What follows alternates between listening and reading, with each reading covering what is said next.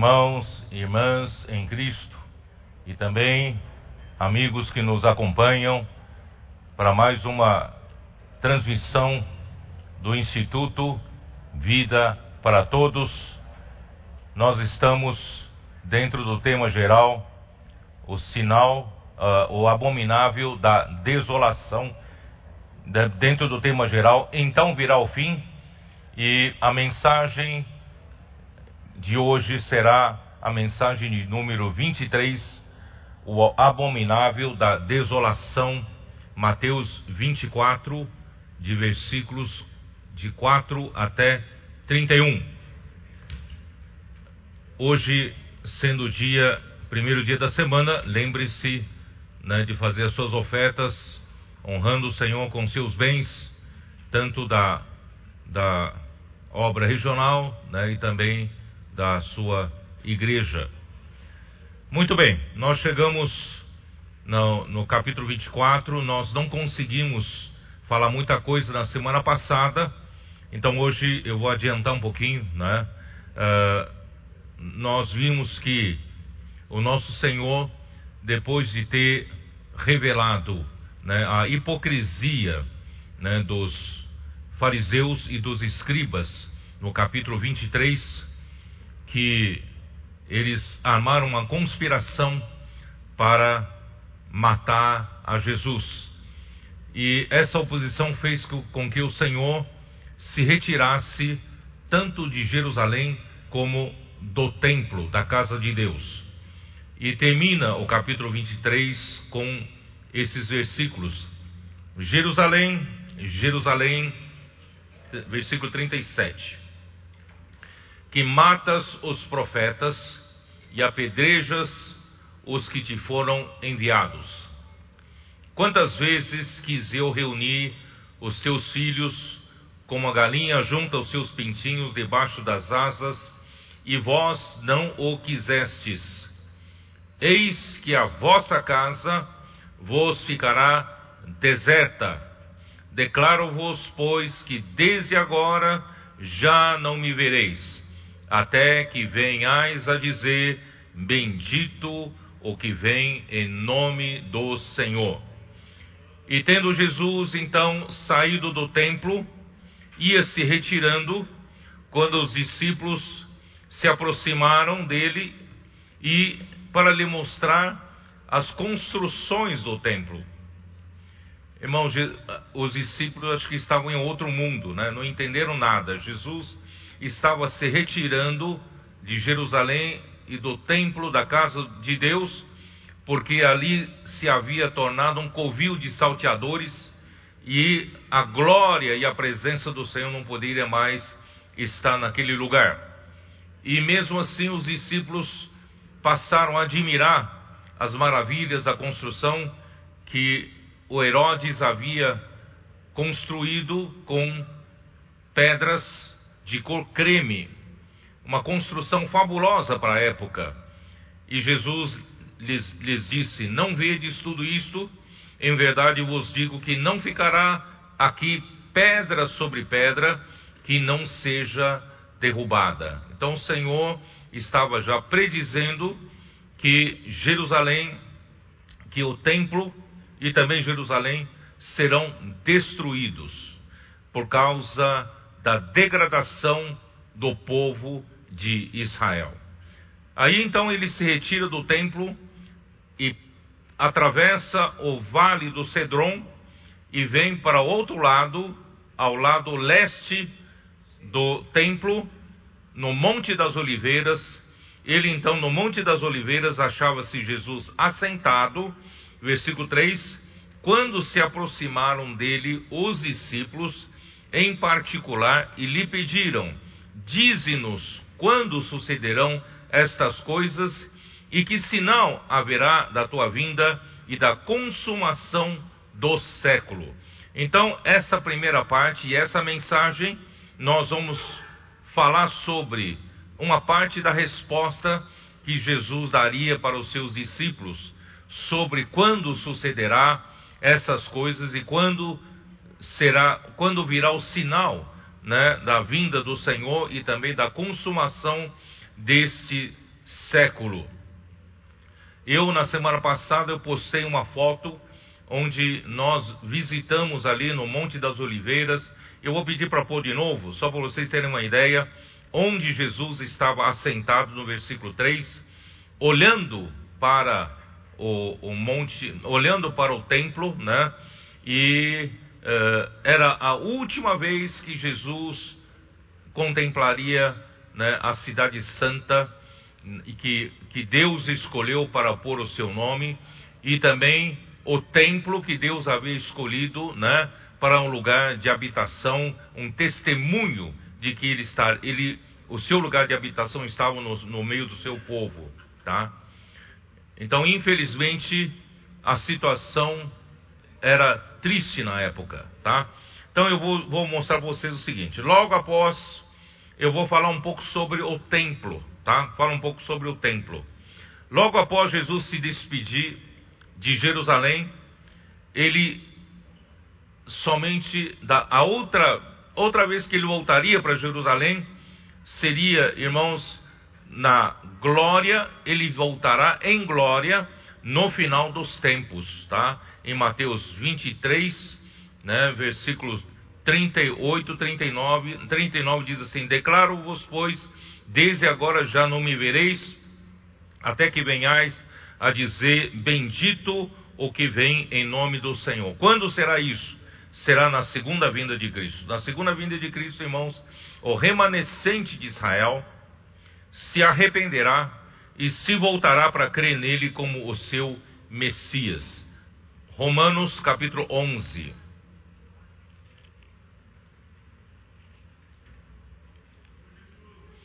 Dá uma olhada em Romanos 11, versículo 23. Eles também, se não permanecerem na incredulidade, serão enxertados, pois Deus é poderoso para os enxertar de novo. Versículo 26. E assim todo Israel será salvo, como está escrito: virá de Sião o libertador, e ele apartará de Jacó as impiedades. Zacarias 12, versículo 10.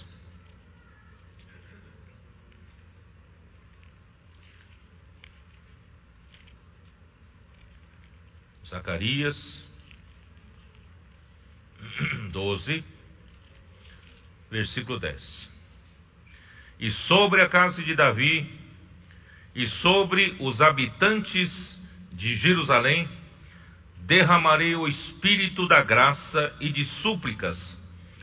Olharão para aquele a quem traspassaram, pranteá-lo-ei, pranteá-lo-ão, como quem planteia por um unigênito, e chorarão por ele como se chora amargamente pelo primogênito. Eles que rejeitaram o Messias, rejeitaram a Cristo, mas naquele dia eles clamarão por socorro. Aquele dia, naquele dia, eles invocarão o nome do Senhor. E eles chorarão, porque eles mataram dois mil anos atrás a Jesus. Mas agora eles choram amargamente, como se chora pelo unigênito e como se chora por um primogênito. Isso era equivalente, irmãos, à glória de Deus ter deixado o templo nos tempos antigos. Eu mostrei na semana passada e também na minha live de quinta-feira toda a história triste lá no livro de Ezequiel, registrado no livro de Ezequiel. Uh, vocês sabem que, o, que Ezequiel, ele, ele foi chamado, no capítulo 1, versículo 1 de Ezequiel, ele foi chamado aos 30 anos de idade. Ele era um sacerdote Todavia, ele havia sido ah, cinco anos, cinco anos antes levado para o exílio da Babilônia, juntamente com o rei Joaquim. Quando o Nabucodonosor mandou levar os nobres, os melhores de Jerusalém para a Babilônia, ali foi o rei Joaquim, e juntamente com o rei Joaquim também foi o sacerdote Ezequias, Ezequiel. E Ezequiel não podia ainda ministrar como sacerdote, porque era menor de idade, quer dizer, menor que 30 anos de idade. No Antigo Testamento, um sacerdote começaria a ministrar aos 30 anos de idade. E cinco anos depois, no exílio, completaram os seus 30 anos de idade. Então, apareceu o Senhor para lhe mostrar várias visões. E essas visões, irmãos, eram era visões que Deus queria mostrar para Ezequiel os motivos pelos quais Deus iria destruir Jerusalém e o templo. Jerusalém e o templo seria, seria, seriam destruídos seis anos depois. Seis anos depois de Deus lhe chamar em Ezequiel capítulo 1, seis anos depois, Jerusalém foi destruído e o templo foi destruído, saqueado. Irmãos, só que Deus levou, ele estava na Babilônia, mas Deus o levou em visão para mostrar a terrível situação de idolatria que predominava né, a região ali em Jerusalém e até no templo os anciãos do povo né, havia levado né, os ídolos, a idolatria para dentro das câmaras, e cada um tinha a sua câmara, a sua própria, seu próprio ídolo, seus, seu próprio Deus que eles adoravam. Isso, isso irritou né, eh, demais, provocou Deus a zelo, a, a ciúmes. E Deus então mostrou a Ezequiel, eu mostrei isso na semana passada também na minha live, Ezequiel capítulo 8, chegou a situações de, de até arrepiar né, os nossos pelos, porque a situação era horrível, era horripilante. E Deus então não podia mais permanecer no templo, não podia mais permanecer com aquele povo. A glória de Deus se apartou do templo em no livro de Ezequiel capítulo 10 e no livro de, de, Ezequiel capítulo 11, Deus então, uh, a glória de Deus repousou sobre o monte a leste do templo. Isto é, esse monte a leste é exatamente o Monte das Oliveiras, onde Jesus se assentou para falar com seus discípulos, né, onde ele estava sentado. Então, se der para mostrar a foto, eu vou, vou mostrar para vocês eh, ali, não, a, a outra foto. Ah, onde nós, nós estivemos lá, né? Nós estivemos lá e nós estávamos contemplando do Monte das Oliveiras, né? O, a, o templo, tá? Né? É, isso aí. É, aqui está aparecendo em parte só, né? Tá, então vocês estão vendo que eu estava explicando para os irmãos que foram nessa viagem conosco para Israel. Nós estávamos no Monte das Oliveiras e de frente, né? De frente, à nossa frente, vocês percebem que tem um vale, tem um vale. E do outro, la, no, do outro lado estava o pátio, né, onde estaria o templo, né, o templo foi destruído, onde estaria o templo. Então Jesus saiu do templo e veio para esse lado, no Monte das Oliveiras, e ele contemplava pela última vez o templo e Jerusalém. Atrás do templo está, estaria Jerusalém pela última vez. Né? Ele abandonou, havia abandonado a casa de Deus, ele disse a vossa casa, né? Ele, ele chamou não mais da casa de Deus, mas da vossa casa. Por isso, irmãos, é, é triste a história. E seis anos depois de Ezequiel capítulo 1, né, o povo foi levado todo, né, foi saqueada a cidade e foi saqueado o templo, tudo foi levado para a Babilônia. Irmãos, isso mostra. Eu ontem, ontem nós tivemos, uh, estão aqui vários irmãos da região do Triângulo Mineiro. Uh, nós tivemos uma boa comunhão lá na estância e, e hoje eles estão aqui, né? Uh, graças a Deus, estão tendo excelente comunhão conosco e eles vão né, passar esse dia hoje conosco, almoçar aqui conosco.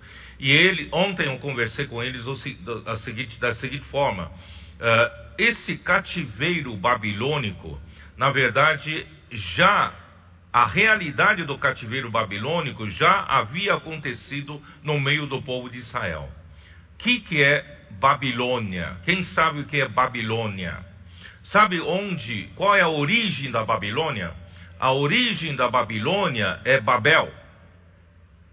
Está lá no comecinho da Bíblia, lá em Gênesis capítulo 10. Dá uma olhada. Gênesis 10. Ó Senhor Jesus, tenha misericórdia de nós.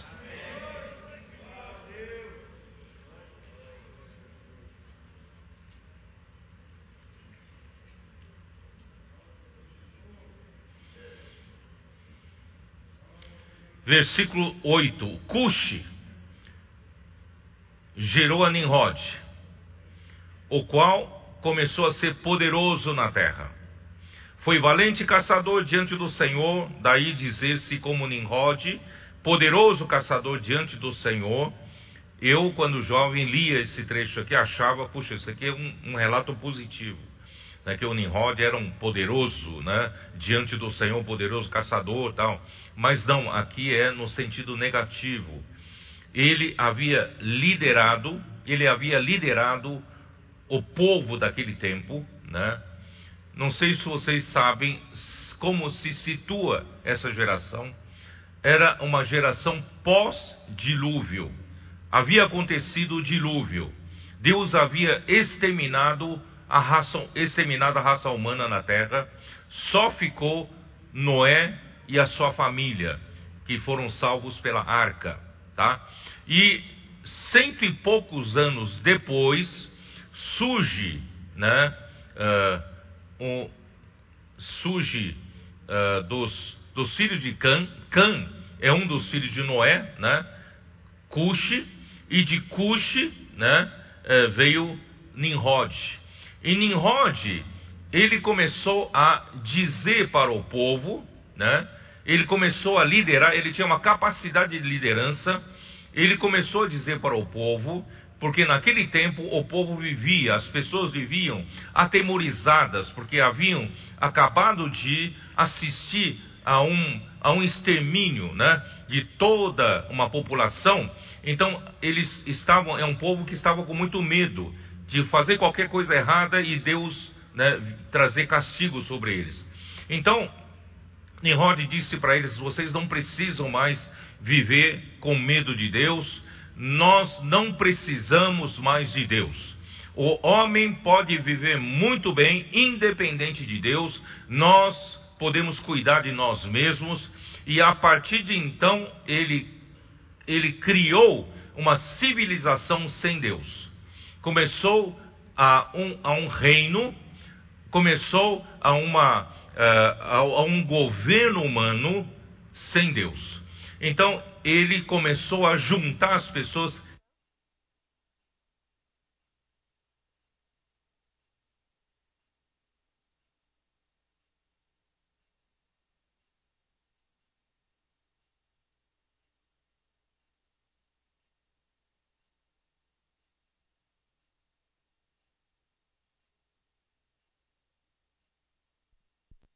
exaltar o nome do homem, não mais o nome do Senhor exaltar o nome do homem e para tornar célebre o nome do homem. Esse célebre nome do homem era o nome de Nimrod.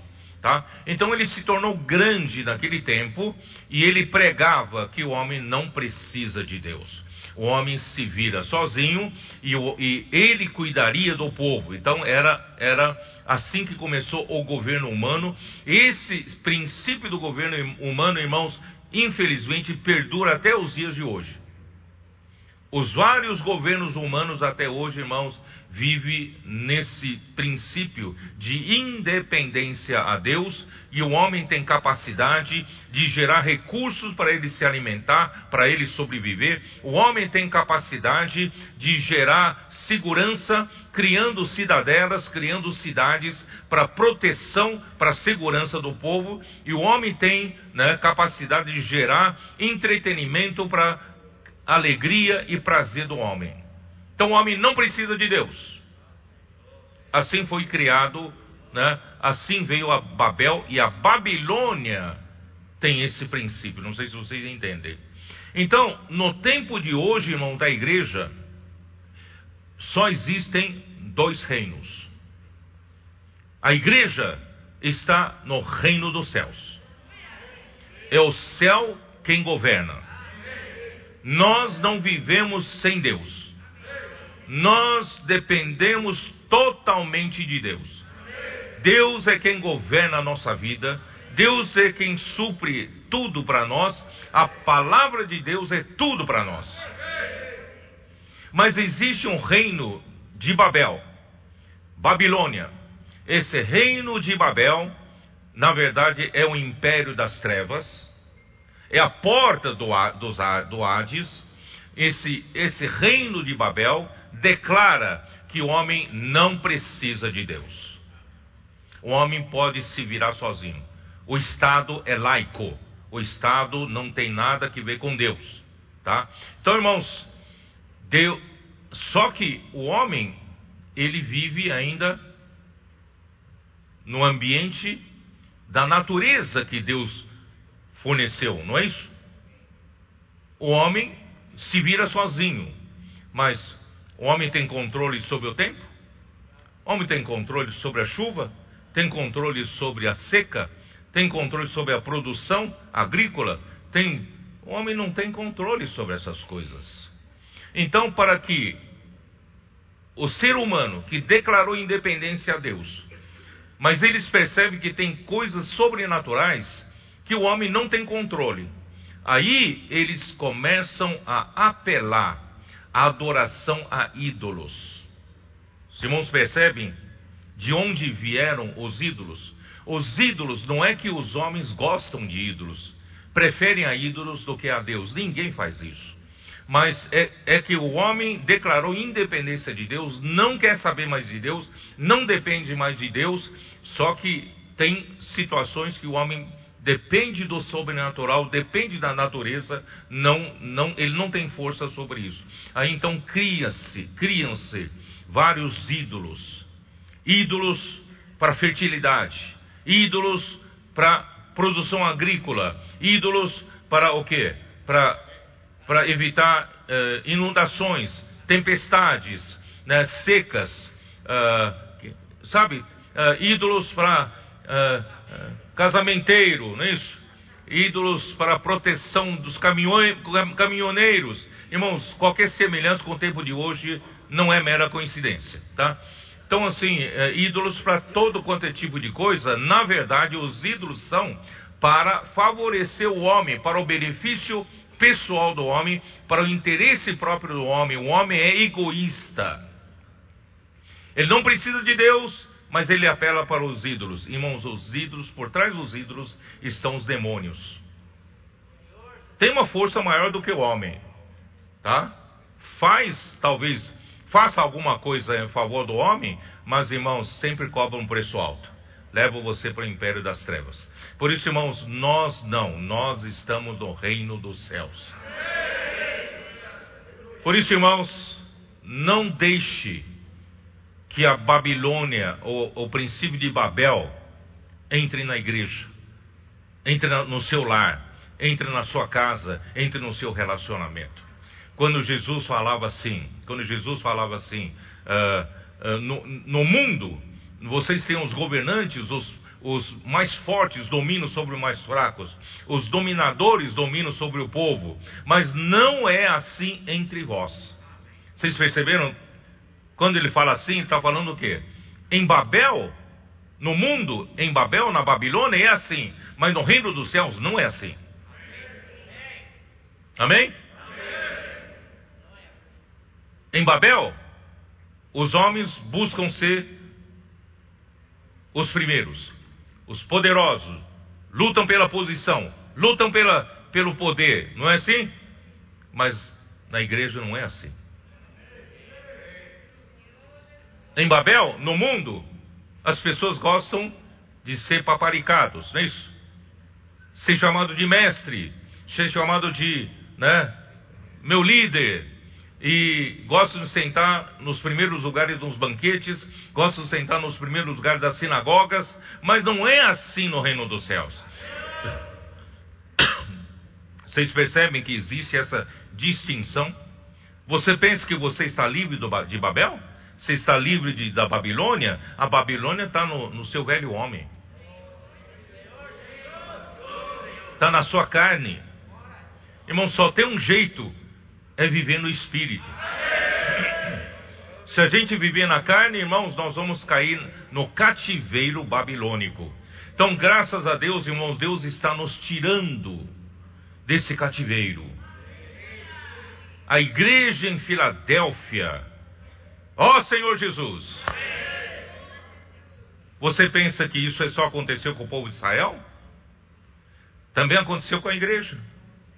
A igreja até o final do primeiro século, irmãos, maravilha, né? Só houve ascensão, crescendo, crescendo. Só que no final do primeiro ano, a degradação, primeiro século, a degradação já havia entrado.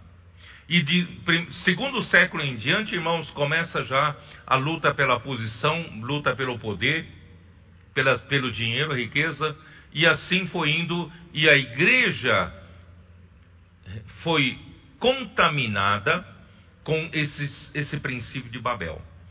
E chegou ao fundo do poço com a igreja em Tiatira. E Deus então esboçou uma reação através da igreja em Sardes. Só que a igreja em Sardes não teve força para se libertar da força de, de Babel. E Deus então precisou chamar a igreja em Filadélfia para o final dos tempos. Começou a esboçar né, alguma restauração né, com os irmãos da Morávia, lá nos, nos mil e 1700 e alguma coisa. E depois dos irmãos da Inglaterra, irmãos da Plymouth, 1800 e alguma coisa, né, eles viram que toda a situação uh, de, de, clericalismo, hierarquia na igreja era errado, eles passaram a tratar um ao outro de irmãos, só meramente de irmãos. E no século 20, 1900 e alguma coisa, o senhor foi levantar Watchmani, levantou o ETZ, não é assim?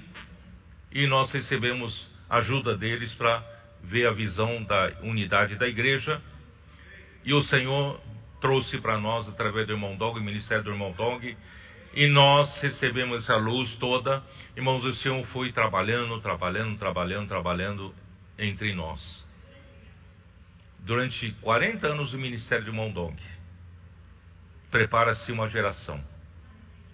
Os, houve muitos conflitos nesses 40 anos por causa da nossa, da nossa infantilidade, imaturidade, né? Houve muitas coisas que aconteceram nesses 40 anos, mas irmãos, no final dos 40 anos, o Senhor preparou uma base boa hoje. A igreja em Filadélfia pode, podemos não ter alcançado o ideal, mas irmãos, nós já temos as condições básicas para Deus poder usar para Ele nos tirar totalmente da situação do princípio de Babel. Irmãos, percebem? Nós, por isso que em Efésios capítulo 5, né, Paulo fala assim: Cristo amou a igreja e a si mesmo se entregou por ela, para que a santificasse.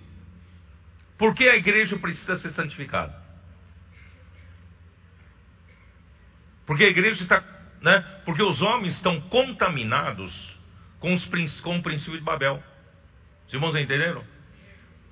Então o Senhor precisa nos santificar, nos, nos trocar a natureza corrupta pela natureza santa de Deus, por meio de um processo de metabolismo espiritual. E quem faz esse metabolismo espiritual? Vem logo a seguir, para que a santificasse, tendo-a purificado por meio da lavagem de água pela palavra. Então, quem é que efetua esse processo de transformação metabólica, de substituir, de remover a natureza caída, a natureza babilônica de cada um de nós e colocar a natureza santa de Deus? Irmãos, é pela palavra. E nós estamos sendo santificados. Deus está removendo tudo aquilo, irmãos, que não é do elemento do reino dos céus. Louvo, eu louvo ao Senhor por isso.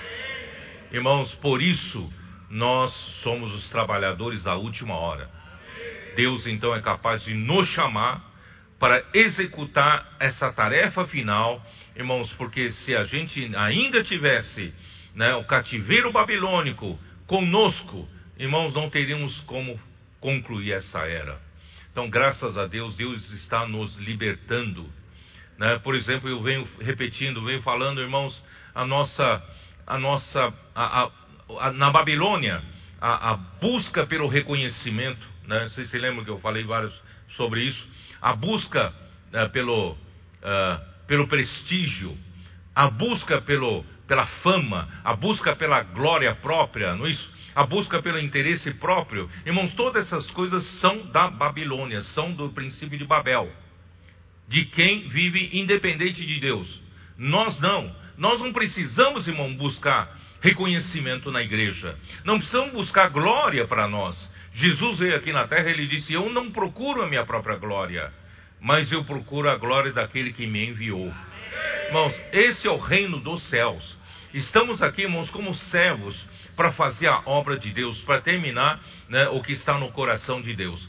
Por isso, irmãos, Deus precisa limpar nosso coração, precisa purificar o nosso coração. E, e essa é uma luta, vai até o final. Quando chegar no final, irmãos, Deus vai usar a sua igreja em Filadélfia como vencedores, e Deus vai nos fazer casar com Cristo como a noiva em Apocalipse 19 e esses, essa noiva irá lutar ao lado de Cristo como um grande general e vai, nós vamos derrotar anticristo e todos os seguidores com seus exércitos, liderados pelos dez reis. Nós vamos lutar aquela última batalha de Armagedon que acontecerá ali no vale do Cedron, entre Monte das Oliveiras e o templo. E nosso Senhor general, o povo de Israel será encurralado ali, no Vale do Cedron, na Batalha de Armagedon, né? E nosso Senhor virá salvá-los, porque eles invocarão o nome do Senhor. E o cordeiro pisará com os dois pés sobre o Monte das Oliveiras, um pé ao norte, um pé ao sul do monte, e o monte fenderá em dois.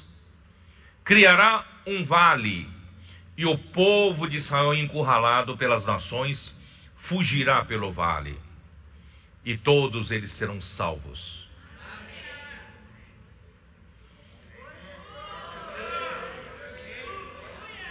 E nós vamos vencer essa batalha de Armagedon, terminando de vez com a Babilônia, com o princípio de Babel. Vai restar apenas o reino de Deus. Que em Daniel 2, capítulo 2, no sonho, né? E, e, e, e, na interpretação do sonho, é de que né, aquela estátua que Nabucodonosor viu representa, representa o governo humano que começou desde Nimrod, que declara independência a Deus, que o homem consegue administrar a si mesmo independentemente de Deus. Mas surgirá uma pedra. Essa pedra atingirá os pés dessa estátua, parte de ferro, parte de barro, e faz, faz, fará essa estátua ruir. E essa estátua não só vai ruir, vai se esmiuçar. E o vento vai levar né, o resto como se leva o quê? A, a palha no estio. E no, no fim não sobrará nem vestígio mais. E essa pedra se tornará uma grande montanha, que será o reino eterno de nosso Senhor Jesus Cristo, que permanecerá para todos sempre. Irmão, não fique em Babel. Babel vai ser destruído. Fique do lado do reino dos céus. Esse reino vai subsistir para todos sempre. Por isso, irmãos, vale a pena nós hoje restringir a nossa carne. Não viver pela nossa carne. Não deixar que elementos babilônicos de nós, irmãos, viva no nosso dia a dia e viva na nossa vida da igreja. Não, vamos deixar a palavra nos limpar, nos santificar. Na verdade, tudo isso que eu falei, irmão, não está no esboço, tá? Eu, eu, eu quis explicar um pouco melhor para vocês, tá? Então, é para isso que nós estamos aqui, irmãos. Ó oh, Senhor Jesus. Agora eu vou entrar na mensagem, tá? O primeiro templo, primeiro templo, vamos falar um pouco do templo, tá bom? O primeiro templo foi idealizado por Davi, pelo rei Davi, tá? Dá uma olhada em segundo livro de Samuel, capítulo 7, versículo 2. Dá uma olhada.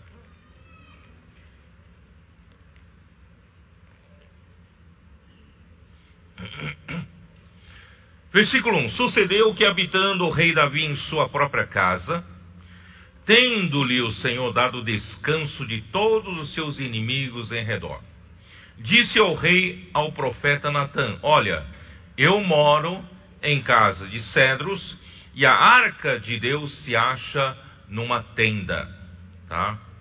E aí então Aí o, o, o, profeta Natan disse ao rei: Vai, faze tudo quanto está no teu coração, porque o Senhor é contigo. Na verdade, o profeta Natan não buscou o coração do Senhor ainda, né? Mas depois, naquela mesma noite, Deus falou com Natan. Né? Naquela mesma noite, diz, disse o Senhor: Veio a palavra do Senhor a Natan, dizendo: Vai e dize ao meu servo Davi: Assim diz o Senhor: Edificar-me-ás tu casa para habitação? Você vai edificar uma casa para mim para habitação? Porque em casa nenhuma habitei desde o dia que fiz subir os filhos de Israel do Egito até o dia de hoje. Eu não fiquei em casa nenhuma, não. Mas tenho andado de tenda em tabernáculo. Quer dizer, tenho andado, na verdade, não é Deus, é a arca de Deus. Né? Tem, tem andado né, em tendas e também em tabernáculo. Em todo lugar em que andei com todos os filhos de Israel, falei acaso alguma palavra com qualquer das suas tribos a quem mandei apacentar o meu povo de Israel, dizendo: Por que não me edificais uma casa de cedro? Quer dizer, Deus nunca pediu uma casa de cedro para ninguém, tá? Mas, olha no versículo, vamos lá, versículo, uh, versículo 11. Não, vamos lá, versículo 12, para ganhar tempo. Quando teus dias se cumprirem e descansares com teus pais, então farei levantar depois de ti o teu descendente, que procederá de ti, e estabelecerei o seu reino. Este edificará casa ao meu nome. Veja bem, aqui fala casa ao meu nome. Não é, não é que o Deus fisicamente vai habitar lá. Deus vai colocar o seu nome como testemunho, tá? E eu estabelecerei para sempre o trono do seu reino. Eu lhe serei por pai e ele me será por filho. Então, o rei Davi teve esse coração, quis edificar uma casa ao Senhor. Deus então falou, profetizou que Salomão, seu filho, edificaria uma casa. Essa casa, irmão, seria o templo o templo né, em Jerusalém. Tá? E uh, dá uma olhada também em primeiro livro das Crônicas, capítulo 22. Capítulo 22 uh, fala, na verdade, a mesma coisa, tá? Então chamou Salomão, versículo 6. Então chamou a Salomão seu filho e lhe ordenou que edificasse casa ao Senhor Deus de Israel.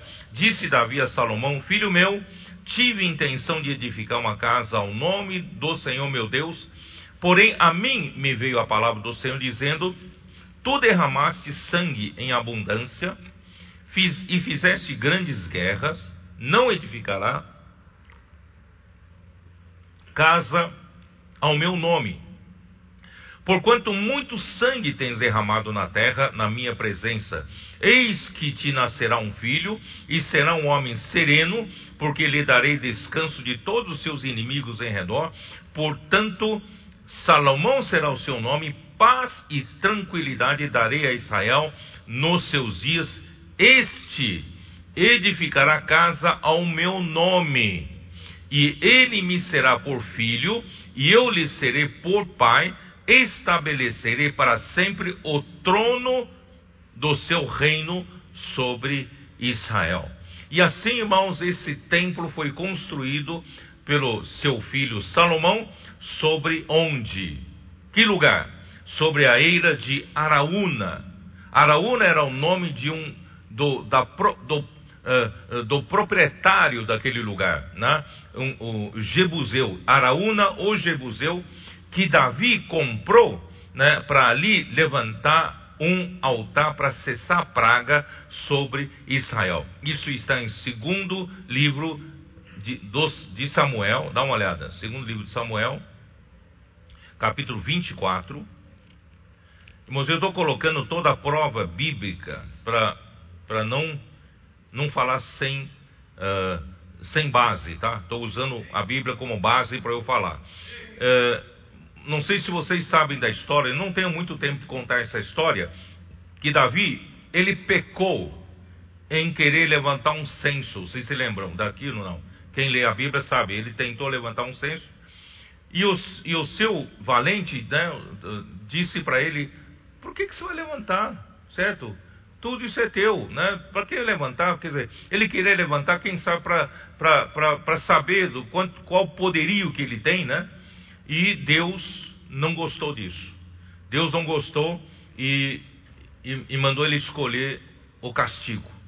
Ele falou: Eu prefiro cair nas mãos do Senhor do que no meu inimigo. Né? Ele caiu nas mãos do Senhor, só que naquele dia, irmãos, morreram muita gente de praga. praga. E Davi então falou para o Senhor: Senhor, eu que cometi erro, o povo nada que tem com, que ver com isso. Então o Senhor falou para ele: Falou, você vai para Eira de Araúna, tá? E levanta um sacrifício para mim para fazer cessar a praga. Aí ele foi, dá uma olhada. É, versículo, capítulo 24, segundo Samuel, versículo 18. Naquele mesmo dia, veio Gade ter com Davi e lhe disse: Sobe, levanta ao Senhor um altar na eira de Araúna, o Jebuseu. Davi seguiu, né? Tá, tá bom, eu, eu, só para ganhar tempo, eu vou lá para versículo 24. Porém, o rei disse a Araúna: Não, mas eu te comprarei pelo devido preço, porque o, o, uh, o Jebuseu, Araúna, queria oferecer de graça para Davi. Davi falou: Eu não vou oferecer sacrifício ao Senhor num lugar que eu não paguei preço. Então, porque não oferecerei ao Senhor meu Deus holocaustos que não me custem nada. Assim Davi comprou a eira e pelos bois pagou cinquenta ciclos de prata e edificou ali Davi ao Senhor um altar e apresentou holocaustos e ofertas pacíficas. E assim o Senhor se tornou favorável para com a terra e a praga cessou sobre Israel. Foi assim que cessou a praga, não houve mais morte em Israel. Só que nesse lugar, irmãos, na eira de, de, de, de, de Araúna, que também é eira de Ornã, tá? Vamos ver segundo, segundo Crônicas, capítulo 20, 21. Ele vai falar de eira de Ornã, que é a mesma pessoa, tá? Seja Araúna ou Ornã, é a mesma pessoa. Então, segundo Crônicas, eh, perdão, primeira, primeira, primeiro Crônicas, capítulo 21.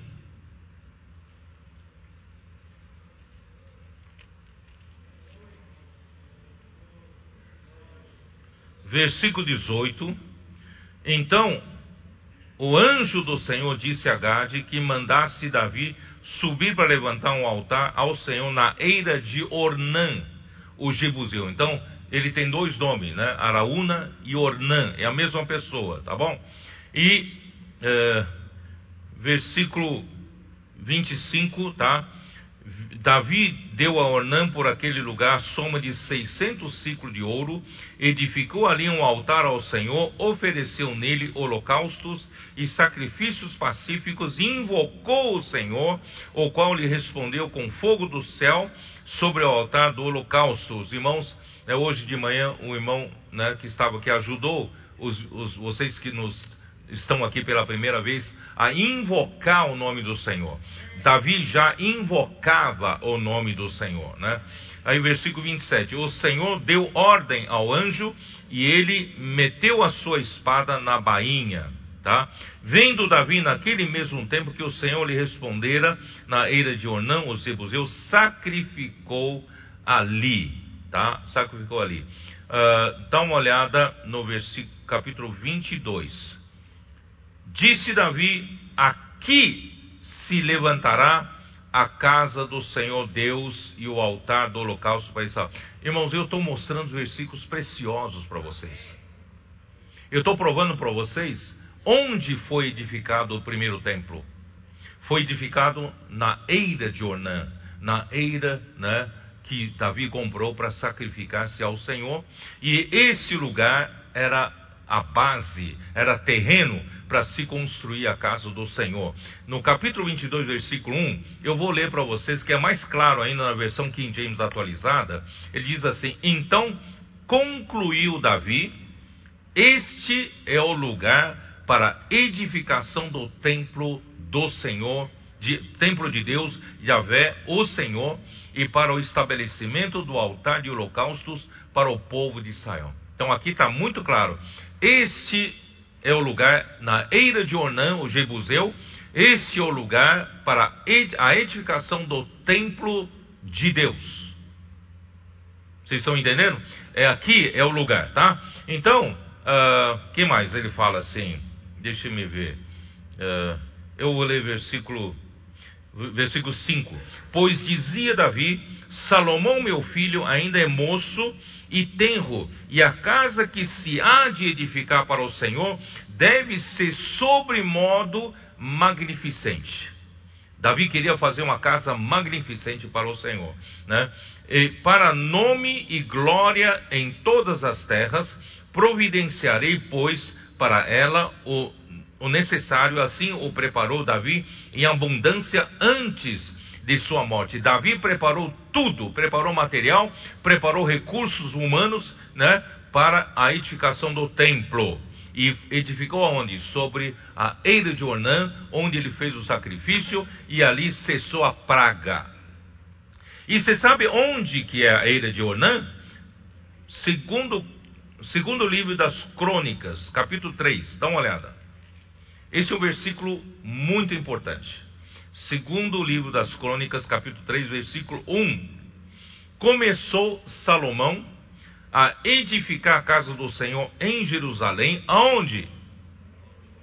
Aqui não fala mais na ilha de Onã, é no Monte Moriá, onde o Senhor aparecera a Davi, seu, lugar, seu pai, lugar que Davi tinha designado na eira de Ornã, o Jebuseu. Irmãos, a eira de Ornã é exatamente o lugar onde Abraão sacrif... ia sacrificar o seu filho Isaac. Ó oh, Senhor Jesus! E esse lugar também é chamado de Sião. Salmo 74, 2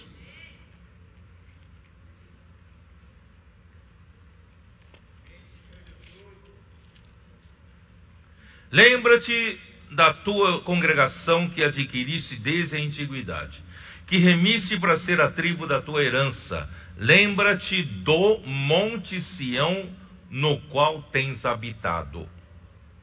É o Monte Sião. É Eira de Onã, né? É Monte Moriá e Sião. É sobre esse terreno Deus mandou construir o templo. Ó Senhor Jesus. É o único lugar, irmão, o único lugar em todo o Antigo Testamento que prova que esse lugar é, o, é a Ilha de Monte, Monte Moriá e também é Sião, tá bom? É, onde Abraão ofereceu, em, vamos ver a prova, Gênesis 22. Gênesis 22. Versículo 2: Acrescentou Deus. Versículo 1 diz assim: Depois dessas coisas, pôs Deus Abraão à prova. E lhe disse: Abraão, este lhe respondeu: Eis-me aqui. Acrescentou Deus: Toma teu filho, teu único filho, Isaque, a quem amas. Parece que Deus até está provocando ele, né? Ó, toma, toma o teu filho Olha, é o teu único filho, você não tem mais, tá? É o único filho, Isaac, esse é o filho que você ama, tá? Vai-te à terra de Moriá e oferece-o ali em holocausto sobre um dos montes que eu te mostrarei. Versículo 14: E pôs Abraão por nome aquele lugar, o Senhor proverá. Davi, da, daí dizer-se até o dia de hoje, no monte do Senhor se proverá. Irmãos, esse é o lugar onde foi construído o templo, tá bom? Ó Senhor Jesus. Devido, irmãos, à decadência dos reis de Judá, que governaram para os seus próprios interesses e para a sua própria prosperidade, Nabucodonosor, Deus então permitiu que Nabucodonosor, o rei da Babilônia, incendiasse e saqueasse o templo do Senhor. Isso está em 2 Reis, capítulo 25. Dá uma olhada. A que ponto chegou, né? Um lugar que era tão precioso para Deus Deus mandou né, construir um templo para pôr ali o seu nome, para dar um testemunho de que Deus era o Deus de Israel. Só que esse templo foi totalmente corrompido. No tempo de Ezequiel, esse templo estava servindo de adoração a ídolos. Ó oh, Senhor Jesus, segundo Reis 25, versículo 9. Né? Vamos lá, versículo 8. No sétimo dia do quinto mês do ano décimo nono de Nabucodonosor, rei da Babilônia, Nebuzaradã, chefe da guarda e servidor do rei da Babilônia, veio a Jerusalém. O que, que ele fez? E queimou a casa do Senhor e a casa do rei, como também todas as casas de Jerusalém, também entregou a chamas todos os edifícios importantes.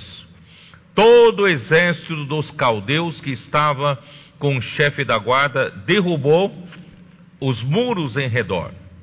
Aí, irmãos, você vai vendo ali, ó, versículo uh, eh, 13: cortaram em pedaços os caldeus as colunas de bronze que estavam na casa do Senhor, saqueando, como também os suportes e o mar de bronze que estavam na casa do Senhor, e levaram o bronze para Babilônia. Levaram também as panelas, as pás, as espivitadeiras, os recipientes de incenso e todos os utensílios de bronze com que se ministrava. Tomou também o chefe da guarda os braseiros, as bacias, tudo quanto fosse de ouro e de prata. Quanto às duas colunas, a, a, ao mar e ao suporte que Salomão fizeram para a casa do Senhor, o peso do bronze de todos esses utensílios, irmãos, era incalculável. A altura de uma coluna era de 18 côvados, mas não vou nem continuar lendo. Só para vocês entenderem que houve um saque total. Não só queimou, né? Saquearam a casa do Senhor. Irmãos, Deus permitiu que isso fosse feito no ano 597 antes de Cristo, tá? Aí acabou o tempo. Mas o, o segundo templo foi construído no retorno dos exilados da Babilônia, a, a cerca do ano 537 antes de Cristo. Pelo decreto do rei Ciro e pela ajuda dele, rei da Pérsia, né? Em, isso está em, no livro de Esdras, capítulo 1, versículos 1 a, 1 a 4. Eu não tenho tempo de ler, vocês deem, tá?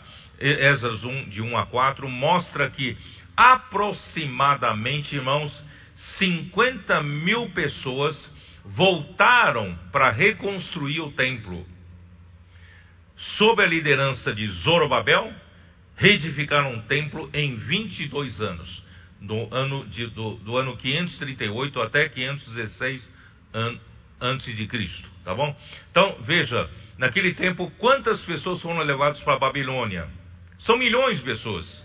Mas dentre tantas pessoas que ficaram na Babilônia por dezenas de anos, quantas pessoas voltaram para Jerusalém?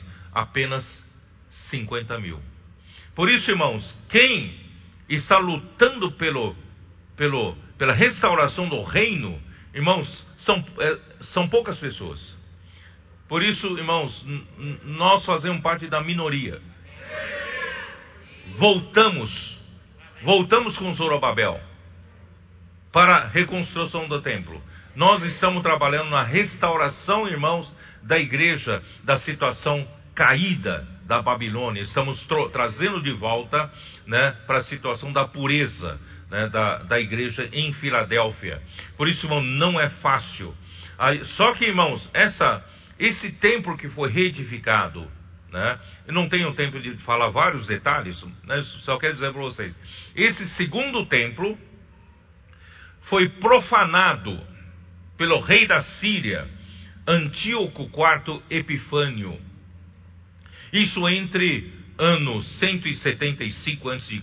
até ano 163 a.C.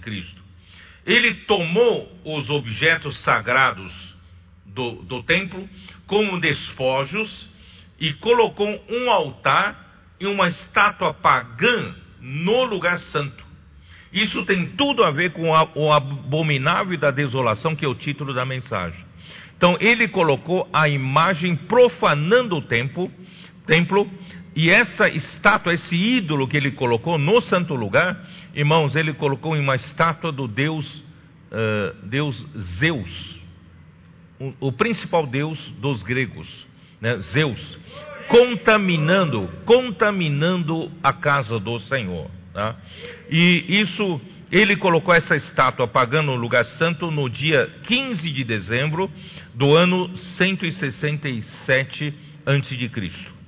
Mas os macabeus venceram os sírios e purificaram o templo, transformaram o templo numa fortaleza que lhes permitiu resistir mais tarde por três meses ao cerco do, do império do imperador Pompeu no ano 63 a.C. Só que no fim não suportou e o segundo templo também foi destruído. Agora, a terceira construção do templo é o templo feito por Herodes. É esse templo que Jesus visitou, tá? Ele começou a ser construído no ano 19 antes de Cristo. Só que a motivação dele construir o templo não é por reverência a Deus. Ele construiu esse templo para o que agradar os judeus, porque ele era um, um rei gentil, um rei idumeu, ele estava governando sobre a Judéia, ele queria o favor, né? conquistar o favor do povo judeu, que é um, é um povo difícil de ser conquistado. Então ele fez um templo maravilhoso, fez um templo majestoso, que é o terceiro templo, tá? Esse templo que os discípulos admiravam uh, as construções, tá? E, e a, a magnífica estrutura do terceiro templo, irmãos, foi erguida numa área de 144 metros quadrados. Né? Herodes ele, ele construiu sobre alguns montes, ele né, planificou alguns montes né, e ampliou o terreno com 144 metros quadrados, usando apenas pedras creme e adornadas com ouro. Irmãos, é por causa disso que quando o, o imperador, né, o, o o, exército romano uh, vieram para destruir o, o templo, né, não ficou pedra sobre pedra, porque entre pedra e pedras eram assentados com filetes de ouro. Eles tiravam pedra sobre pedra para poder tirar ouro, tá? Uh, e, ó Senhor Jesus, aí houve, eles eh, Herodes levantou um muro de blocos de pedra de 60 centímetros de largura, tá? por 5 metros de altura. Então havia esse muro muito grande circundando todo o templo. Existe um muro que restou depois da destruição do ano 70, esse muro hoje chamado de Muro das Lamentações. Tá? Uh, Contudo, alguns anos depois, após o término da construção, exatamente 40 anos depois da profecia de Jesus em Mateus 24, durante as celebrações da Páscoa, as tropas do comandante romano Tito tomaram posição de combate às portas de Jerusalém. Internamente, irmãos, havia dois partidos principais, os fariseus e os saduceus, eles, eles brigavam aqui entre eles e não perceberam quando, né, com arietes, grandes arietes, arrebentaram o portão principal. Né? E um primeiro portão foi derrubado e Tito incendiou tudo, até as pedras foram separadas para colher o ouro derretido que havia infiltrado nas junções. O comandante romano deixou apenas um resto da muralha como símbolo de aniquilamento de Israel. Ele deixou ali justamente para dizer: nós aqui aniquilamos o povo de Israel, conhecido hoje como Muro das Lamentações. Mais de um milhão de judeus morreram naquela época. Israel desapareceu como nação em homenagem à marcha triunfal de Tito, quando entrou em Roma, né? Foi construído o Arco do Triunfo, o arco de Tito que persiste em Roma até o dia de hoje. Se você for para Roma, você vai ver o arco de Tito, que é, a, é, é, é, é, um memorial do triunfo em Jerusalém. Tá?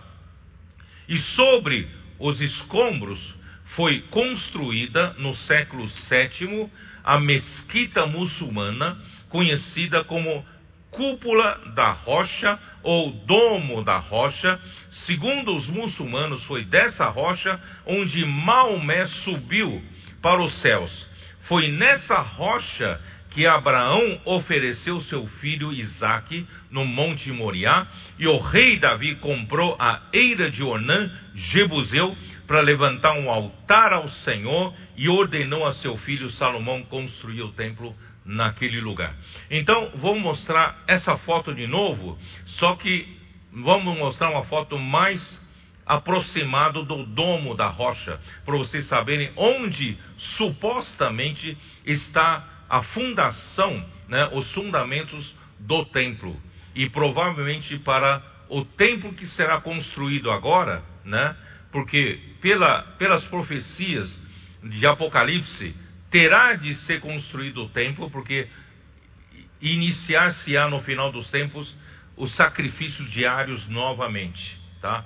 Então, para isso, ali está a cúpula dourada. Essa cúpula dourada é chamada também de domo dourado, tá? E aquela construção está sobre uma rocha. E supostamente essa rocha é onde estava o fundamento do templo e onde foi que uh, Abraão ofereceu Isaac no Monte Moriá. Então, hoje o dilema do povo de Israel é isso: como é que eles vão derrubar, derrubar essa mesquita para uh, esse domo da rocha para construir o templo? Por isso, irmãos, na nossa maneira de pensar, virá, né, algum homem forte que fará uma aliança né, com, com Israel e também com o povo uh, muçulmano, e provavelmente nessa aliança permitirá então o povo judeu reconstruir o templo novamente. E essa reconstrução, essa aliança durará sete anos, que é a última semana de Daniel 9 é a última semana onde voltará a contar a história de Israel. Tá? Nessa última semana, nessa aliança feita, o templo será reconstruído, só que no meio da aliança, no meio dos sete anos, o, essa pessoa que fará aliança se mostrará como anticristo. Ele então quebrará a aliança aos três anos e meio, e a partir daí, irmãos, começará a grande tribulação, grande sofrimento, tá? Ele, aí ele vai colocar uma imagem também no santo lugar, tá? É isso que eu quero mostrar para vocês. Então, no Monte das Oliveiras, os discípulos perguntaram Tá? Então é esse lugar que eu mostrei para vocês. Né? No Monte das Oliveiras, os discípulos perguntaram quando sucederão essas coisas e que sinal haverá da tua vinda e da consumação do século. Jesus então se retira do templo e sobe com os discípulos no Monte das Oliveiras, localizado a leste de Jerusalém, do outro lado do vale Cedron, com quase dois quilômetros de extensão, tá? Monte das Oliveiras tem 2 km de extensão e 70 metros acima do nível do templo. Tá? Jesus então lança um último olhar sobre a cidade amada que o rejeitou. É triste né, essa história. Aí a resposta do Senhor tem três sessões para a gente entender o que, que o Senhor respondeu. O Senhor respondeu em Mateus 24 e também Mateus 25. Então, a resposta do Senhor para essa pergunta, qual é a pergunta? Quando sucederão essas coisas? E que sinal haverá da tua vinda e do final dos tempos? Não é assim?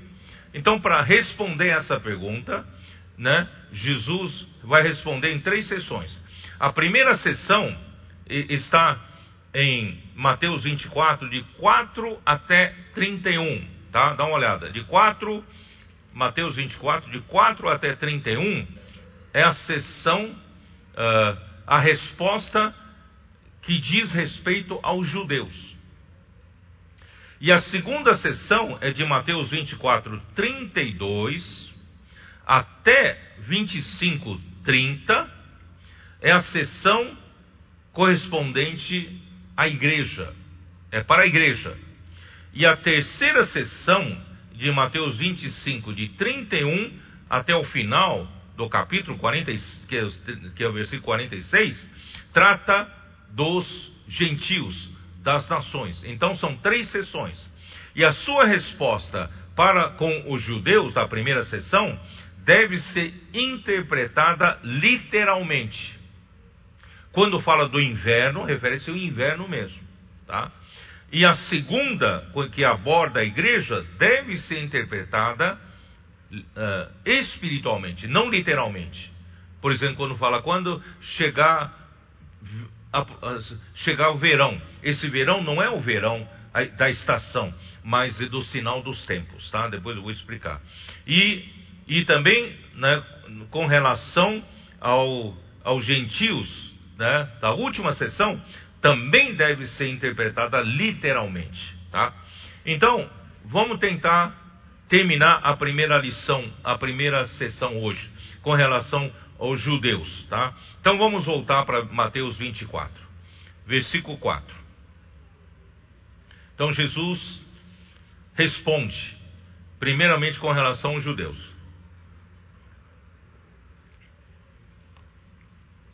E ele lhes respondeu: Vede que ninguém vos engane.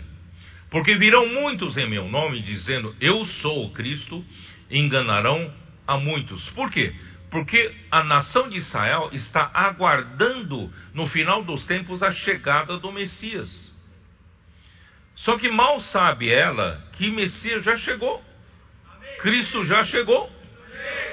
Eles estão aguardando até o dia de hoje. Eles aguardam ansiosamente. Então, esse ambiente é propício para os falsos cristos aparecerem. Eu sou Cristo, eu sou Messias, tá? Uh, enganarão a muitos, e certamente ouvireis falar de guerras e rumores de guerras. Vede, não vos assusteis, porque é necessário assim acontecer, mas ainda não é o fim. Irmãos, essas coisas já estão acontecendo. Várias coisas já aconteceram estão acontecendo, tá? Então, uh, por, porquanto se levantará nação contra nação, reino contra reino, e haverá fomes e terremotos em vários lugares. Irmãos, com a guerra lá no leste europeu, isso ainda vai ter consequências, né? porque ali é uma região produtora de alimento, uma região produtora de trigo, por exemplo. Né? Então, assim, irmãos, isso vai afetar o mundo todo. Foi destruído, arrasado né, as terras ali né, em guerra, e para uma produção agrícola, isso vai afetar, né, vai estar tá como consequência fomes. Fomes. Tá? E vocês veem que o preço dos alimentos já estão subindo, né? A inflação chegou quanto? 11%? Quanto? 11%. Né? E combustível subindo, tudo está subindo. Você vê que tem guerra num lugar, mas traz consequência hoje para o resto do globo terrestre. Né? Então, eh, então vocês verão tudo isso, porém tudo isto é o princípio das dores, é apenas o começo. Isso tudo já, já está acontecendo, irmãos. Então sereis atribulados e vos matarão, sereis odiados de todas as nações por causa do meu nome. Nesse tempo muitos hão, muitos hão de se escandalizar, trair e odiar uns aos outros. Levantar-se-ão muitos falsos profetas e enganarão a muitos. Irmãos, você vai dizer, mas mas uh, como será isso, né? Como será isso, tá? Uh, deixa, deixa antes de prosseguir, eu vou ler o que eu fiz. Eu, eu vou ler aqui uma nota, uma nota de King James atualizada, tá? O grande retorno de Jesus em glória marca o final da ordem mundana na qual vivemos.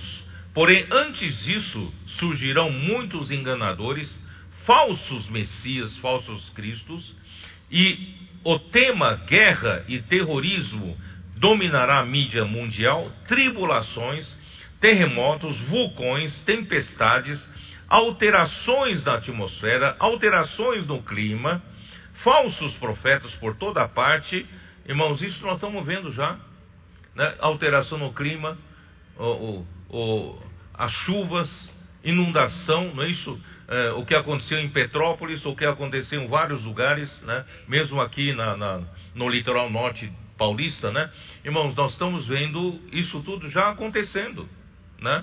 Ah, ah, ó Senhor Jesus, terremotos, vulcões, tempestade, bom, ah, falsos profetas por toda parte, multiplicação da iniquidade, da maldade e da arrogância científica lascívia, bestialidades, esfriamento do amor e das virtudes morais e éticas, todos esses são apenas sinais que criam o ambiente para a manifestação do maior dos sinais, que é a pregação do evangelho do reino, até os confins da terra. Irmãos, o maior sinal da vinda do Senhor é a pregação do Evangelho do Reino. Para se pregar o Evangelho do Reino, alguns têm que estar vivendo a realidade do Reino, não é? O Evangelho do Reino não tem como ser pregado meramente em teoria. Graças a Deus, irmãos, hoje, né, Deus nos fez alcançar a esse nível de realidade do reino dos céus. Então, nós não pregamos uma coisa e vivemos outra. Nós pregamos aquilo que vivemos. Nós já vivemos na realidade do reino dos céus. Por isso, irmãos, a nossa oração nas ruas é diferente. Você já percebeu? A pessoa recebe a oração, peraí, a sua oração é diferente. A pregação do Evangelho nossa é diferente. Porque nós temos base, nós temos a realidade. Nós procuramos viver debaixo do governo celestial para pregar o evangelho para os outros, para orar pelas pessoas. Por isso as pessoas sentem isso. Você, você orou de uma forma diferente. Deu uma coisa aqui dentro de mim, não sei explicar o que é, sabe? Por quê? Porque nós estamos falando com realidade. Que mais? Ó Senhor Jesus. Então, irmãos, nós. Ah, deixe-me falar também sobre essa questão de seres atribulados. Porque eu fico pensando. Aí, aí tem que ser os crentes judeus, né? Então, na verdade, o Senhor já está falando também aquilo que ele falou em Mateus 10. Vocês se lembram quando em Mateus 10 ele enviou os, os 12? O que, que ele falou para os 12? Vocês se lembram? Versículo 17. Ele diz assim: E acautelai-vos dos homens, porque vos entregarão aos tribunais, e vos entregarão uh, e vos açoitarão nas suas sinagogas. Por minha causa sereis levados à presença de governadores de reis, para lhes servir, lhes servir de testemunho a eles e aos gentios. E quando vos entregares, não cuideis de como o que haveis de falar, porque naquela hora vos será concedido o que haveis de dizer, visto que não sois vós os que falais, mas o Espírito de vosso Pai é quem fala por vós, em vós. Então, isso na verdade já são, mesmo para os, os cristãos da época dos apóstolos já tinha esse, essa situação né, de, de, de, perseguição. Então, quando chegar no final dos tempos, o ambiente é o mesmo, tá bom? Então, uh, então deixa eu colocar aqui. Eu li aqui. E, uh, e acautelai-vos dos homens, porque vos entregarão aos tribunais, né, que é o sinédrio, o mais alto tribunal dos judeus e vos açoitarão nas sinagogas, sereis odiados todos por causa do meu nome. Aquele, porém, que perseverar até o fim será salvo. Tá? Mas lembre-se que isso aqui ainda está dentro do contexto para os judeus. Tá? Não, não, é, não, não é tanto para nós, é para os judeus.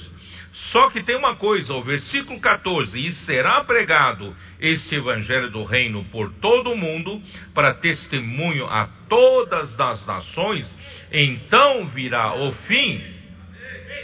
Irmãos, essa, essa, este versículo, irmãos, não se restringe aos judeus.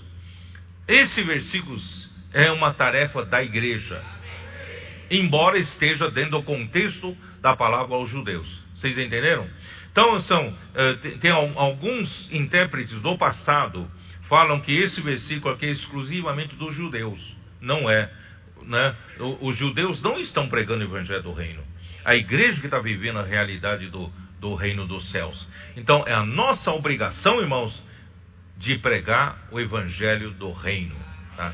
Nós, e, e nós é que, vocês percebem que nós é que ditamos o avanço do final dos tempos. E quanto nós chegamos, né, avançamos para o final dos tempos, é pela pregação do Evangelho do Reino. Então, tudo que está acontecendo, irmãos, por meio de, das ferramentas que o Senhor nos deu, estamos avançando, edificando a igreja e as coisas também seculares estão acontecendo, né? a grande tribulação está vindo. Aí, quando chega no versículo 15, irmãos. Deixe-me deixe colocar mais uma, uma, uma nota aqui. A expressão o fim denota a consumação desta era. Tá? Daniel 12, versículo 4, 6 a 7, versículo 9. Que serão, eu já expliquei isso, que serão os últimos três anos e meio da grande tribulação. Tá? O fim. O fim significa a grande tribulação, três anos e meio. Uh, embora os versículos 6 a 9 e 14 estejam na seção relativa a Israel, mas as tribulações e a pregação do Evangelho do Reino, mencionadas nesses versículos, ocorrem de modo geral, no mundo todo, desde o tempo da ascensão de Cristo até o fim desta era. Quer dizer, guerras, rumores de guerras, tempestade, isso ocorre para todo mundo, não é só para os judeus. Vocês entenderam? E assim também a pregação do Evangelho do Reino não é exclusivo, é, é, é tarefa da igreja, não é, não é exclusividade dos judeus. E, então, o, o fim, o, o, logo de, na, o fim da, da, quando quando chegar na grande tribulação, o anticristo colocará sua imagem no templo de Deus, a qual se tornará assim a abominação da desolação. Isso é uma nota da versão restauração. O Evangelho do Reino, irmãos, que inclui o Evangelho da Graça, Atos 20 e 24, não tenho tempo para ler, introduz as pessoas não somente na salvação de Deus, mas também no reino dos céus. Né? Apocalipse 1,9. O Evangelho da Graça enfatiza o perdão do pecado, a redenção de Deus e a vida eterna, ao passo que o reino, né, Evangelho do Reino, enfatiza o governo celestial de Cristo e a autoridade do Senhor. Este Evangelho do Reino será pregado em toda a terra para testemunho a todas as nações antes do fim desta era. É a nossa responsabilidade. Nós temos que pregar o Evangelho do Reino em todas as esquinas das ruas, temos que ir para todas as cidades, todos os países que, que o Senhor nos enviar, porque o Evangelho do Reino vai determinar a chegada do fim. E a chegada do fim é a chegada também da grande tribulação. Mas eu espero ser guardado da grande tribulação. Para os vencedores, ele vai arrebatar antes da grande tribulação. Que é o abominável, tá? Versículo 15: Quando, pois, virdes o abominável da desolação de que falou o profeta Daniel no lugar santo, lê, quem lê, entenda. Então, que é o abominável da desolação? Em grego, eu vou ler uma nota de King James atualizado. Em grego é, é bideluna, bidelugma tes eremosis, que significa a profanação terrível, o sacrilégio terrível, ou ainda em versões antigas, o abominável da desolação. Essas são formas de traduzir o significado literal da frase original, a coisa abominável que causa horror e repulsa.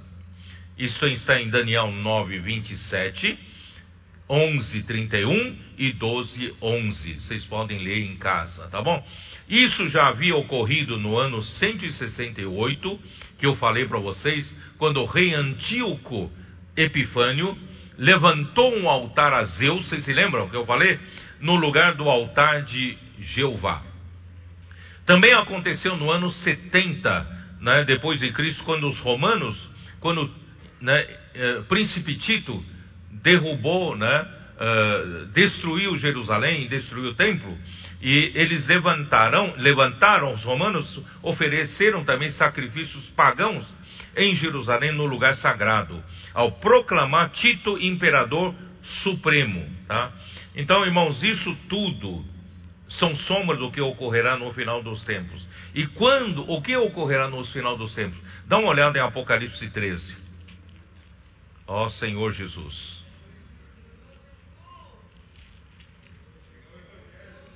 Vamos pregar o Evangelho. Capítulo 13, versículo 14. Seduz os que habitam sobre a terra por causa dos sinais que lhe foi dado executar diante da besta, dizendo aos que habitam sobre a terra que, lance, que façam uma imagem à besta aquela que, ferida a espada, sobreviveu. E lhe foi dado comunicar fôlego à imagem da besta, para que não só a imagem falasse, mas ainda fizesse morrer quantos não adorassem a imagem da besta. Irmãos, esse abominável da desolação, essa imagem do anticristo, imagem da besta que será construída e será colocado no lugar santo no templo de Deus. Quando começar a grande tribulação. E nenhuma das imagens do passado no Antigo Testamento fala. Mas essa imagem vai falar. E essa imagem tem poder de matar. Irmãos, isso será terrível. Será terrível. E, e vamos ver também em segundo, segunda Tessalonicenses capítulo 2. Segunda epístola aos Tessalonicenses capítulo 2, versículo 4. Versículo 3: Ninguém de modo de nenhum modo vos engane, porque isto não acontecerá sem que primeiro venha a apostasia e seja revelado o homem da iniquidade o homem da perdição, que será revelado, irmãos, no meio do dos sete anos. E quando ele quebra a aliança, aí ele é revelado como homem da iniquidade, ele é revelado como o anticristo.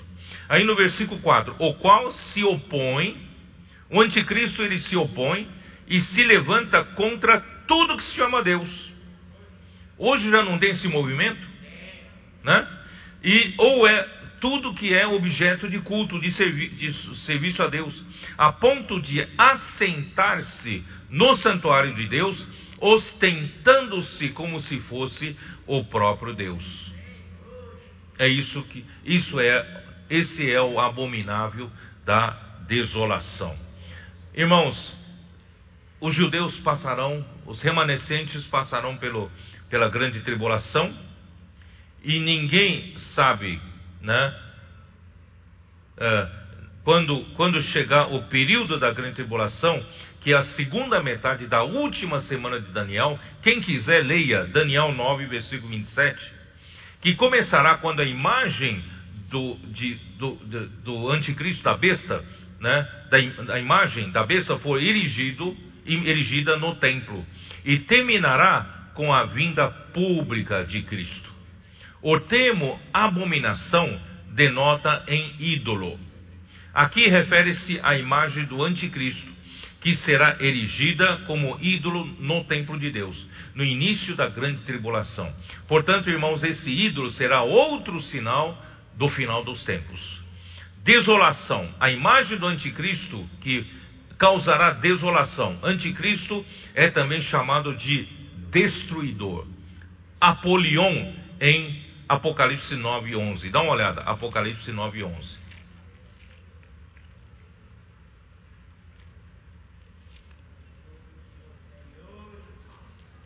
E tinham sobre eles como seu rei o anjo do abismo, cujo nome em hebraico é Abaddon e em grego Apolion, que significa o destruidor.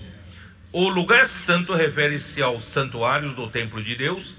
A urgência desse tempo, irmãos, é. Vamos lá, vamos voltar para Mateus 24. Versículo 16: Então os que estiverem na Judéia fujam para os montes. Quem estiver sobre o eirado, não desça a tirar da casa alguma coisa. E quem estiver no campo, não volte atrás para buscar a sua capa. Ai daquelas que estiverem grávidas, e ai dos que amamentarem naqueles dias, né? Orai para que a vossa fuga não se dê no inverno, nem no sábado.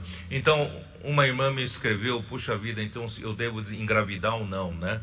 Irmãos, primeiro quero tranquilizar vocês que essa sessão refere-se aos judeus, tá?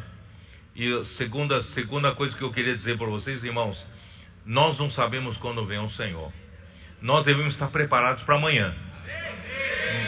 Mas devemos levar a nossa vida normal. O Senhor sabe todas as coisas, não é isso? Não precisa temer, temer viver normalmente, não, tá? E por outro lado, irmãos, se você for um vencedor, você não precisará passar pela grande tribulação. Tá? Então, Aqui então, quando fala uh, ore né, para que a fuga não se dê no inverno ou no sábado, aqui é literalmente inverno, porque no inverno, irmãos, é, é muito difícil. Né, você vai passar frio, é muito difícil ter fuga, fazer fuga. É aquela fuga que eu digo, né? Da perseguição da, do, do exército anticristo contra os judeus, né? Porque porque naquele tempo haverá grande tribulação, como desde o princípio do mundo até agora não tem havido e nem haverá jamais. Não tivessem aqueles dias sido abreviados, ninguém seria salvo. Mas por causa dos escolhidos, tais dias serão abreviados. Esse, esses escolhidos aqui são os judeus escolhidos, os remanescentes, tá? Então, se alguém vos disser, eis aqui o Cristo, ou ei-lo aqui, não acrediteis, porque Cristo já veio, né? Porque surgirão falsos cristos, falsos profetas, operando grandes sinais e prodígios para enganar, se possível, até os próprios eleitos. Por isso, irmãos, também, quanto mais vai chegando o final dos tempos, irmãos, também vão surgindo coisas no meio dos cristãos, coisas estranhas, tá? Não acreditem nessas coisas. Acreditem na palavra profética. Né? Vede que vou-lo tenho predito. Portanto, se vos disserem, eis que ele está no deserto, não saiais. Ou ei-lo no interior da casa, não acrediteis. Porque assim como o relâmpago sai do Oriente e se mostra até o Ocidente, assim há de ser a vinda dos filhos do homem. Irmãos, aleluia! Na primeira, né? Na primeira vinda, ele veio de uma forma tão humilde.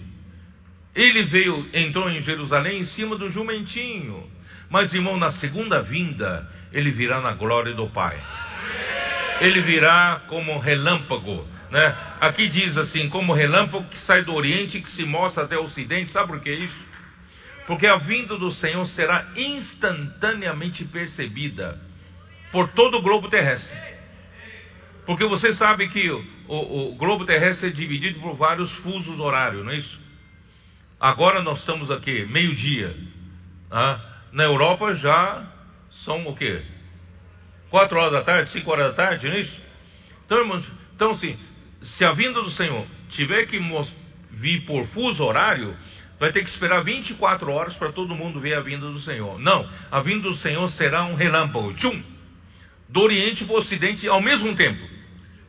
Seja quem, alguns estarão de noite, outros estarão de dia, mas virão, verão esse relâmpago da vinda do Senhor, tá bom? Então, onde estiver o cadáver aí, ajuntarão os abutres. Aqui se refere principalmente, irmãos, né, a, a, o, o anticristo e tudo aquilo que será castigado naquele dia. Ó Senhor Jesus, logo em seguida a tribulação daqueles dias o sol se escurecerá e a lua não dará sua claridade, as estrelas cairão do firmamento e os poderes do céu serão abalados, tá?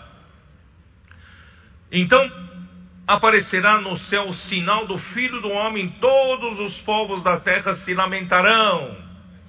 Porque os povos da terra, é, debaixo da, da liderança de Satanás, são contra Deus.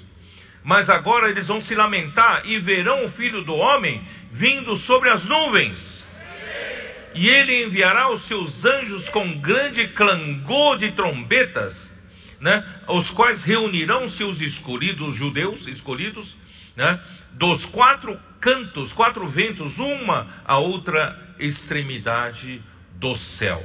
Tá? Então aqui eu preciso fazer algumas, alguns comentários para vocês entenderem melhor. Aqui vou, vou, vou explicar para vocês. A vinda pública de Cristo será depois da grande tribulação. Mas a vinda secreta será antes da grande tribulação. Para a igreja em Filadélfia, Deus promete nos livrar da grande tribulação. Os vencedores, como filho varão de Apocalipse 12, serão arrebatados ao terceiro, ao trono de Deus, irmãos, antes da grande tribulação. Né? Então, irmãos, vamos lutar para ser vencedores. Vamos lutar pelo reino, tá? E também com relação a calamidades, há duas calamidades em que a terra e as hostes do céu serão abaladas e modificadas. A primeira ocorrerá no início da grande tribulação, isto está em Joel 2, 30, 31. Não vou ler, vocês leiam. E a segunda será após a grande tribulação, Joel 3, 11 a 16, e que é esse registro aqui de Mateus 24, 29 até 30. Também está em Lucas 21, 25 a 26. O sexto selo inclui a primeira calamidade, que pode ser considerada não apenas uma advertência, mas também o início da grande tribulação que há de vir. Isso está em Apocalipse 6, versículo de 12 até 17. Né? Bom, aí irmãos, a, a vinda pública de Cristo será visível a todos na terra, todos o verão vindo sobre as nuvens com poder e grande glória. Irmãos, é essa vinda em poder e glória que os três principais discípulos do Senhor viram no Monte da Transfiguração. Então nós vamos ter essa, essa visão. De um lado, ele é um Cristo Cordeiro humilde, mas por outro lado, irmãos, ele é o Rei glorioso, em poder para tomar, né, né, tomar o reino aqui na terra que foi usurpado por Satanás. O Senhor reunirá na Terra Santa os judeus dispersos vindo de todas as partes da terra. Isso será um cumprimento não somente da palavra do Senhor em Mateus 23, 37 e 39, mas também as promessas de Deus no Antigo Testamento. Cristo enviará os seus anjos que reunirão os seus escolhidos dentre o povo de Israel. E o remanescente dos judeus né, será, será, será reunido e serão, eh, os remanescentes serão salvos. Irmãos, eu tive que falar isso para vocês, para mostrar para vocês, irmãos, que o final dos tempos está bem próximo. Bem próximo. Não há tempo a perder. Não há tempo, irmãos, para a gente, a gente se ocupar com muitas outras coisas. Vamos nos ocupar em lutar pelo reino de Deus. Vamos pregar o Evangelho. Vamos salvar as pessoas. Vamos resgatar as pessoas. Vamos cuidar dessas pessoas. Graças a Deus nós, nós temos tantas ferramentas, desde a comportagem dinâmica, nós temos a fábrica de vencedores, nós temos as mulheres, né, a rede das conectadas, nós temos a rede dos homens de, de oração, nós temos, né, a, a, nós temos a, a rede da, da igreja com central de acolhimento, nós temos os os vários serviços na igreja. Irmãos, tudo isso é para quê? Para apressar a volta do Senhor. Porque o Senhor só voltará se a igreja estiver edificada. Portanto, irmãos, vamos fazer o possível, irmãos, de participar de algum serviço. E se você tiver em algum serviço, não diga que eu sou exclusivo nesse serviço. Por exemplo, se você faz parte dos homens de, de oração, não diga, ah, eu não sirvo a recepção porque eu, eu, eu sou do, dos homens de oração. Irmãos, aqui não tem time de futebol. Eu, eu sou, eu sou desse, desse time, eu sou daquele time. Não. Você pode servir em vários serviços. Não se torne exclusivo em um serviço só. Tá? Porque o Senhor precisa de você em todos os serviços possíveis, tá bom? Então nós vamos, irmãos, ser essa igreja de Filadélfia, nós vamos trazer o Senhor de volta. Daqui para frente vocês vão ver os sinais, né, das coisas que nós vamos viver vão indicar cada vez mais a proximidade da vinda do Senhor, e eu quero ainda crer que o Senhor nos levantou como trabalhadores da última hora, para pensar fora da caixa. Né? Nós éramos todos quadrados convencionais, mas um dia o Senhor nos tirou da caixa e nos colocou, irmãos, para crer na palavra dele, para nós sermos simples. Você no passado você diz, mas, mas assim não funciona, nunca funcionou assim. Mas se o Senhor disser, vai funcionar.